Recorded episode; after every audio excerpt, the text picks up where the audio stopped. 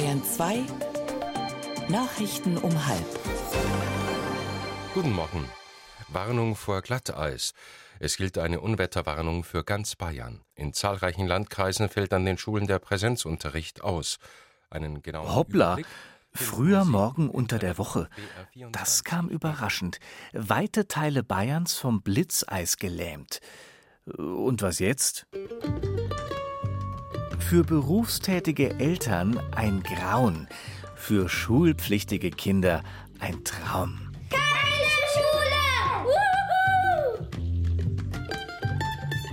Während die Eltern erste Telefonate führen, um ihre Termine neu zu organisieren, haben der achtjährige Jascha und sein zehnjähriger Bruder Matteo schon das erste Spiel aus dem Schrank gezogen und losgelegt. Und zwar als Detektive. Jascha, du bist. Da wäre 4, 1, 2, 3, 4. Karten vorlesen, zählen, rätseln, gleich alle Beweise offenlegen oder weitersammeln? Jeder überlegt sich eine eigene Strategie. Jetzt müssen die spielen. Der letzte. Der Fall muss schließlich gelöst werden. Und wenn man nicht weiterkommt? Hm, es dauert nicht lange, da werden die Regeln einfach neu definiert. Pragmatisch. Wieder Lupe, Jascha. Ja, wir machen eine neue, neue Regel. Wenn die falsch hat, kommt sie weg aus dem Spielfeld.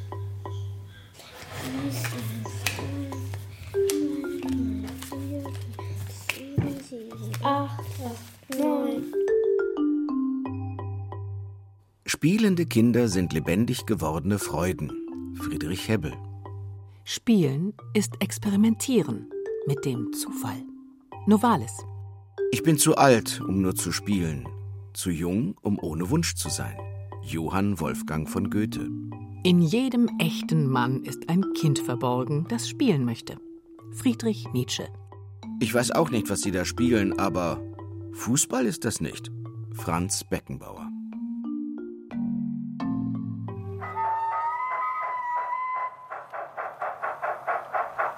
Am Anfang war das Spiel. Das ist die Idee des Spielzeugmuseums, dass wir mit diesem spielerischen Moment Menschen aus der ganzen Welt auch mitnehmen. Denn tatsächlich lernen wir alle auf dieselbe Art und Weise spielen, egal wo wir uns befinden und egal in welchem Jahrhundert wir uns befinden. Karin Falkenberg ist die Leiterin des Nürnberger Spielzeugmuseums. Hier werden Spielzeuge mit teils 2000-jähriger Geschichte gezeigt und kulturell eingeordnet. Zum Beispiel kann man hier die wichtigsten Schritte des Spielenlernens erleben.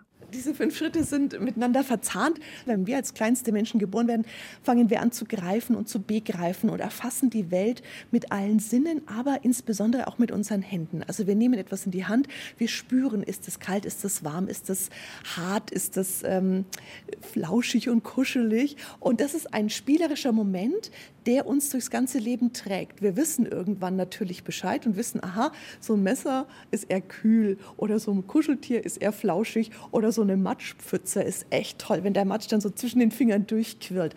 Diese Momente machen alle Menschen auf der ganzen Welt. Wir lernen die Elemente kennen, wir lernen das kennen, was uns umgibt und wir gehen spielerisch damit um. Das spielerische Entdecken, die Eintrittskarte zur Welt.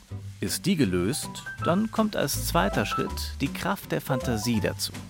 Hier lernen wir über das Hören, Beobachten und Sprechen Dinge zuzuordnen, Bilder und Wörter miteinander zu verknüpfen, um dann den nächsten Schritt ins Leben zu gehen, durch Nachahmung und Rollenspiele.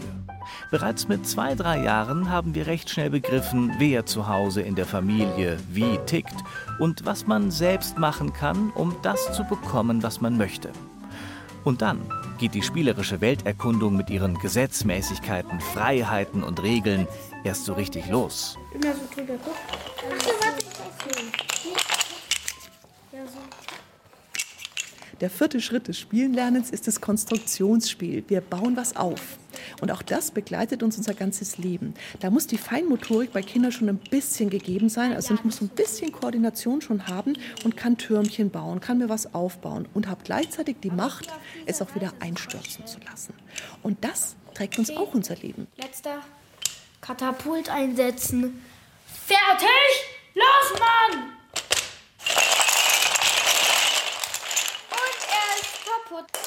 Im Transfer ist unser ganzes Leben eine Konstruktion und eine Dekonstruktion von Momenten. Also wir haben immer auch die Macht, was kaputt zu machen. Lernen wir auch als Kinder. Und wir merken dann, boah, das kann meinem Gegenüber ganz schön wehtun, wenn ich dessen Turm zum Einstürzen bringen lasse. Spielen lernen ist Leben lernen, ist Empathie lernen, ist Miteinander lernen, ist dieses Moment dessen, was macht mich als Mensch eigentlich aus. Resümiert Karin Falkenberg. Das Spielen ist also die Grundvoraussetzung für die Ausbildung der eigenen Persönlichkeit und auch der Sozialisation. Ich bin ja am Land groß geworden und da haben wir öfter mal mit Puppen gespielt. Das waren einfach Maiskolben. Die haben so kleine Haare oben, die konnte man auch ganz doll frisieren, wenn man nicht genügend Puppen hatte. Wir waren auf jeden Fall viel draußen. Wir hatten sehr viele Kinder in der Nachbarschaft. Wir hatten so einen kleinen Platz in der Nähe, wo Freitagnachmittag oder gegen Abend auch Leute, Jugendliche zum Fußballspielen kamen. Und wir saßen und haben einfach abseits zugeguckt und ja, unsere Dinge gemacht. Aber das waren einfach noch viele Kinder um uns herum. Wir hatten halt unsere Spiele erfunden, die draußen stattgefunden haben. Das waren so Hüpfspiele und mit Steinen werfen, auch mit Messer. Wir waren ja den ganzen Tag eigentlich eher draußen, als dass wir drinnen gesessen haben und gespielt haben. Das Thema Spiel hat ja so viele positive Effekte. Und als Familie zusammenzuspielen stärkt halt das Zusammengehörigkeitsgefühl, das Gemeinschaftsgefühl. Jens Junge, Spielforscher, Autor und Direktor des Berliner Instituts für Ludologie. Er arbeitet eng mit dem Nürnberger Spielzeugmuseum zusammen, ist dort Vorsitzender des Fördervereins. Jens Junge beschäftigt sich schon seit vielen Jahren mit dem Grundphänomen Spielen. Er ist davon überzeugt, dass wir erst aus spielerischen Erfahrungen Rückschlüsse ziehen können, wie wir im Leben allgemein zurechtkommen, wie wir uns zurechtfinden und was wir über uns selbst in Erfahrung bringen können. Das explorative Spiel als Weg zur Selbstfindung und Alltagsbewältigung. Wir können im Spiel uns anpassen, wir können Regeln entdecken und dann halt Strategien und Taktiken irgendwie halt im Umgang mit diesen Regeln halt hinbekommen. Wir können aber auch sagen, dass uns diese Regeln oder das, was uns da halt begegnet, nicht passen und können sie eben variieren, können sie verändern und können sagen, wir möchten uns die Welt anders denken. Im Spiel kann ich trainieren, auch emotional in Konfliktsituationen stabiler zu sein. Also Spielen tut uns gut und Spielen macht uns glücklich, gesund und schlau. So reflektiert geht es bei Jascha und Matteo an diesem schulfreien Vormittag noch nicht zu. Aber glücklich sind sie auf jeden Fall. Denn jetzt geht's in die Stadt, Richtung Spielzeugladen. Und der Schneefall draußen lädt ein zu jeder Menge Spaß und Erfahrungswerten, um wissenschaftlich zu bleiben. Wie viele Schneeflocken können mit dem Mund aufgefangen werden? Wie kann ich ihnen ausweichen? Wie schnell darf ich auf den Eisflächen rutschen, ohne mir blaue Flecken zu holen? Und wie gewinne ich die Schneeballschlacht gegen den Bruder?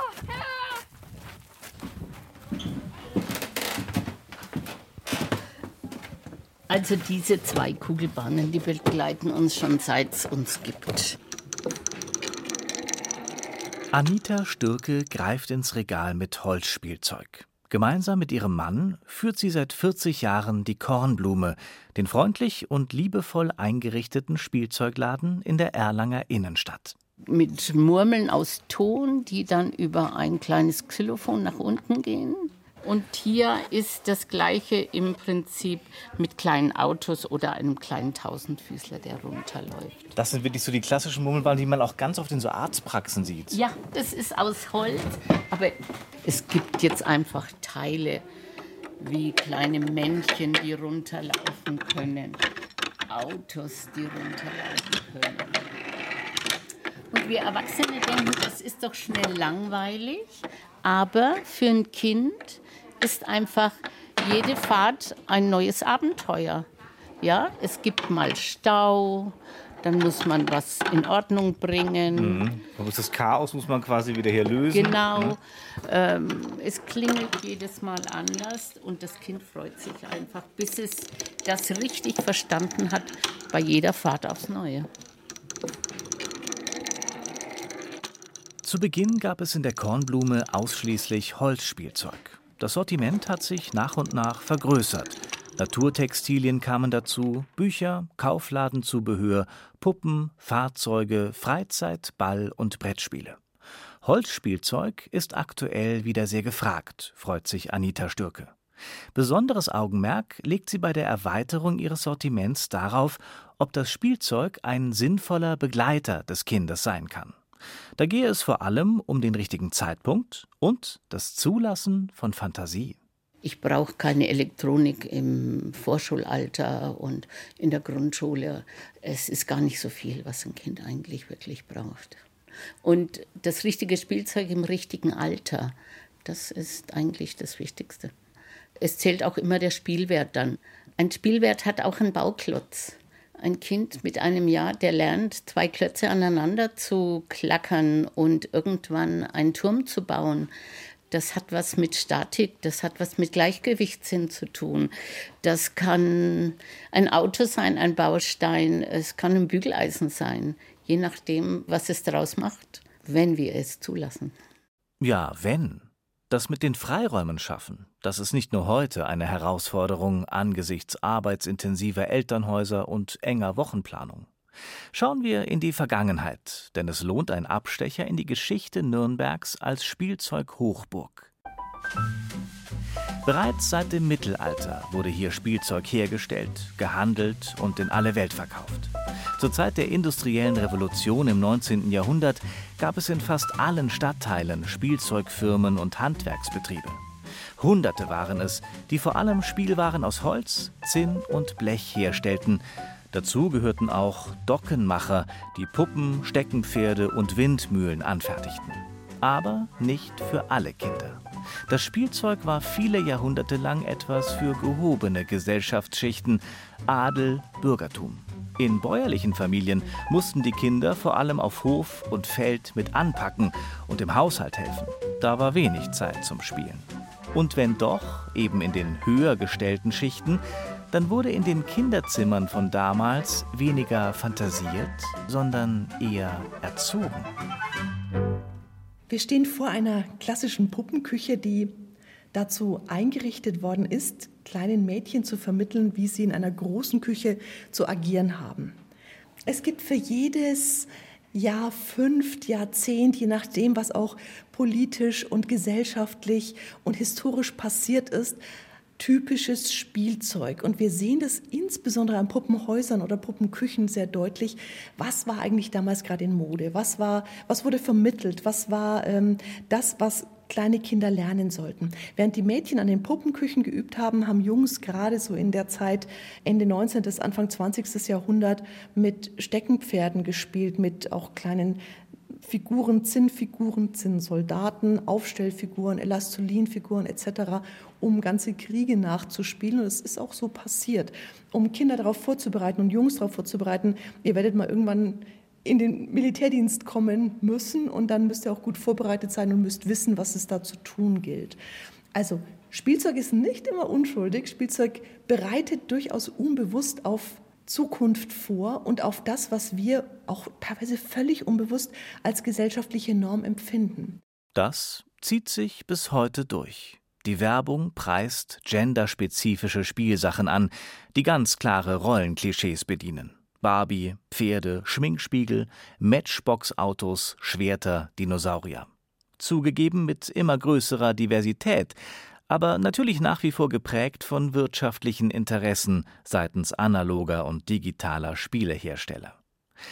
Apropos Interessen, das war auch schon immer so.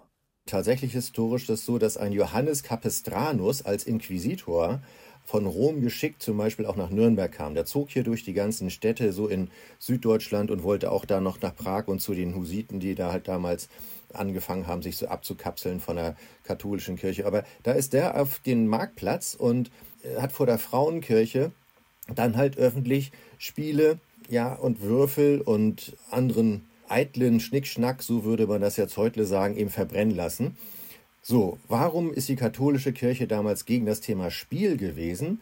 Weil natürlich Gott für uns einen großen Plan hat und dass das Thema Zufall und eigene Wege suchen und was irgendwie halt auch eher rebellisches im Kopf zu haben, ich könnte mir die Welt auch anders denken, all das passt ja nicht dann zu einer Kirche, die damals die absolute Wahrheit verkauft hat, im Sinne auch wirklich von verkauft und Ablassbriefe. Das ganze Geschäftsmodell der katholischen Kirche käme ins Wanken, wenn man halt diese Spielregeln dann in Frage stellt. Spielforscher Jens Junge mit diesem Ausflug ins mittelalterliche, spielkulturell umkämpfte Nürnberg. Spielen gegen die eigene Unmündigkeit. Rausgehen aus der eigenen Blase, sich die Welt anders denken. Freimachen vom gesellschaftlichen Druck und von Erwartungshaltungen.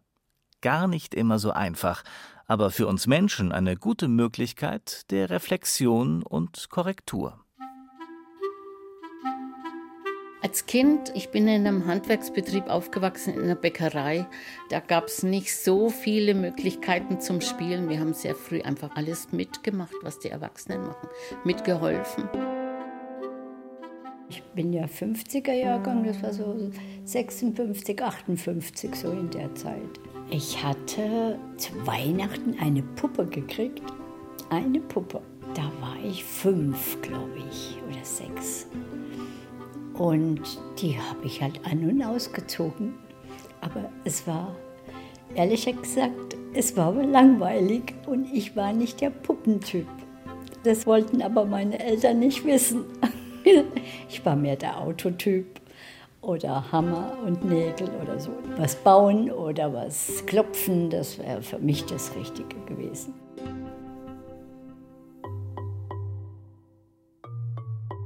Ein Spieler ist nicht Gottes Freund. Er ist des Teufels Kind. Sebastian Brandt. Aus der Art, wie das Kind spielt, kann man erahnen, wie er als Erwachsener seine Lebensaufgabe ergreifen wird. Rudolf Steiner. Weil Leben mehr als Funktionieren ist, rettet das Spiel. Gerald Hüther. Etwas Gescheiteres kann einer doch nicht treiben in dieser schönen Welt, als zu spielen. Henrik Ibsen. Der Mensch spielt nur, wo er in voller Bedeutung des Wortes Mensch ist. Und er ist nur da ganz Mensch, wo er spielt. Friedrich Schiller. Und wirklich viele Menschen, um bei Friedrich Schiller zu bleiben, haben sich an einem Montagabend im Pellerhaus in Nürnberg eingefunden. Das Gebäude wird auch Haus des Spiels genannt. Zum einen, weil sich hier das Deutsche Spielearchiv Nürnberg befindet, zum anderen, weil dieses Haus der Sitz des Alibaba Spieleclub Nürnberg e.V. ist.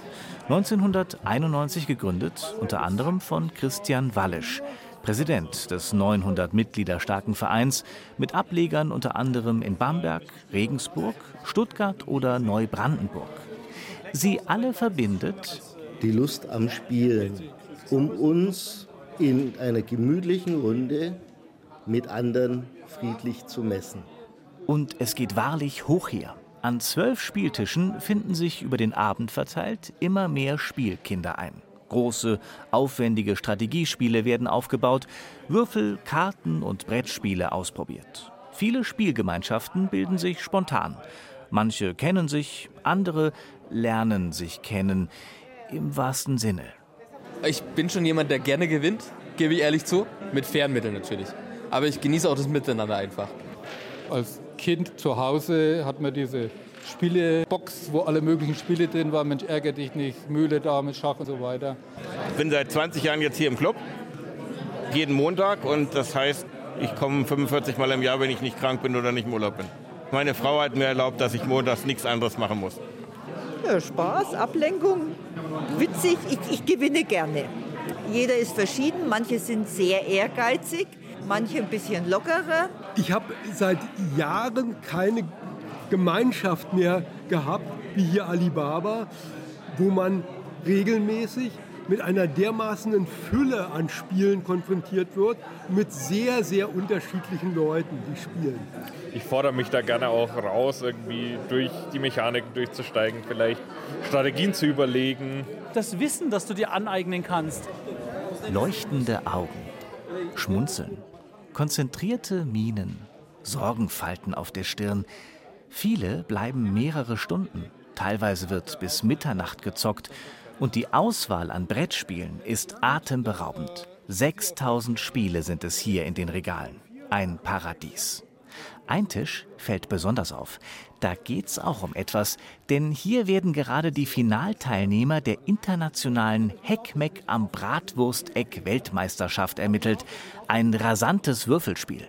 Also der Gewinner kommt zur WM, oder wie? Die, die ersten zwei kommen Die ersten zur zwei. WM. Für dich sieht es nicht schlecht aus, oder? Sieht nicht schlecht aus, aber Hackmack, ja, am Bratwurmeck ist ein heißes Spiel und man kann jederzeit verlieren. Das macht es, finde ich, auch so charmant. Man kann sich ja gegenseitig bestehlen, man kann Steine wieder verlieren. Es macht einfach Spaß. So, jetzt aber Wurm. Nein. Und während es hier also ums Ganze geht, ist es im Raum nebenan deutlich leiser und konzentrierter. Eine Gruppe von fünf Personen versucht sich an einem Escape-Spiel. Ein Schatz eines Piratenkapitäns muss gefunden und in Sicherheit gebracht werden. Richtig, richtig geraten. Das muss die Schatzinsel sein. Sofort wollt ihr euch auf den Weg machen, als plötzlich Rotbarts Papagei ins Zimmer fliegt. Meuterei, Meuterei. Das muss man mögen. Eine Stunde lang mit fremden Personen am Tisch sitzen und zu einer eingeschworenen Gruppe werden. Oder eben auch nicht. Jeder kann hier seine Persönlichkeit und seine Stärken einsetzen. Die Escape-Gruppe ist übrigens Teil eines Forschungsprojektes. Und zwar von Julia Dabisch, die an der Nürnberger FOM Hochschule Business Consulting und Digital Management studiert und spielerisch für ihre Masterarbeit forscht. quasi wie die Teamdynamik mit dem Teamerfolg zusammenhängt. Und ihr habt jetzt ein Escape-Spiel gespielt und habt den Fragebogen danach beantwortet. Und da gab es Fragen zum Thema, welche Rolle nehmt ihr im Team ein? Wer ist zum Beispiel der Alpha der Gruppe gewesen? Was ist das Ziel dann quasi dieser Masterarbeit? Also auf was willst du dich konzentrieren? Ich möchte im Endeffekt dazu beitragen, dass ich sag mal, Arbeitsteams besser zusammengestellt werden können. Also dass man im Arbeitsleben sagen kann, Person A passt besser ins Team als Person B und das anhand der Rollen und wie die verteilt sind, dann auch einzuschätzen, ob das Team als Team überhaupt erfolgreich sein kann oder ob es nicht Konfliktpotenzial von vornherein gibt. Ja, Erfolg haben oder scheitern, das gehört zum Spiel dazu. Und zum Spiel des Lebens auch. Die Frage ist nur, wie man selbst damit umgeht. Während die Kirche im Mittelalter Spiele noch verbrannte, Stichwort Interessen, gehen Unternehmen heute klüger damit um. Sie versuchen sich Spieldynamiken zunutze zu machen, Teams produktiver zu machen. Auch in der Fortbildung werden spielerische Aspekte schon lange eingesetzt, eben weil Spielen so lehrreich sein kann. Beim Schafkopfen ist es wie im Leben. Jedes Spiel ist anders. Wer nicht wagt, der nicht gewinnt. Haus und Hof aufs Spiel setzen. Ein Spiel mit dem Feuer. Glück im Spiel, Pech in der Liebe. Alea jacta est. Der Würfel ist gefallen. Spielen ist keine Kunst, aber das Aufhören. Ans Aufhören denken Jascha und Matteo an diesem schulfreien Tag noch nicht. Klar, Orga-Stress bei den berufstätigen Eltern, aber darüber hinaus kursiert an dem Tag beim ein oder anderen, gerade vor dem Hintergrund der alarmierenden PISA-Studien, eventuell auch die Sorge, dass es für die Kinder ein verlorener Tag sei. Naja, mal überlegen. Vielleicht haben die Kinder heute beim Spielen sogar mehr über sich und andere gelernt als in der Schule. Doch pst, das muss man ja vor den Kindern nicht so laut sagen. Aber für sich, als Erwachsener, gerne immer wieder mal mitdenken. Gedankenspiele quasi.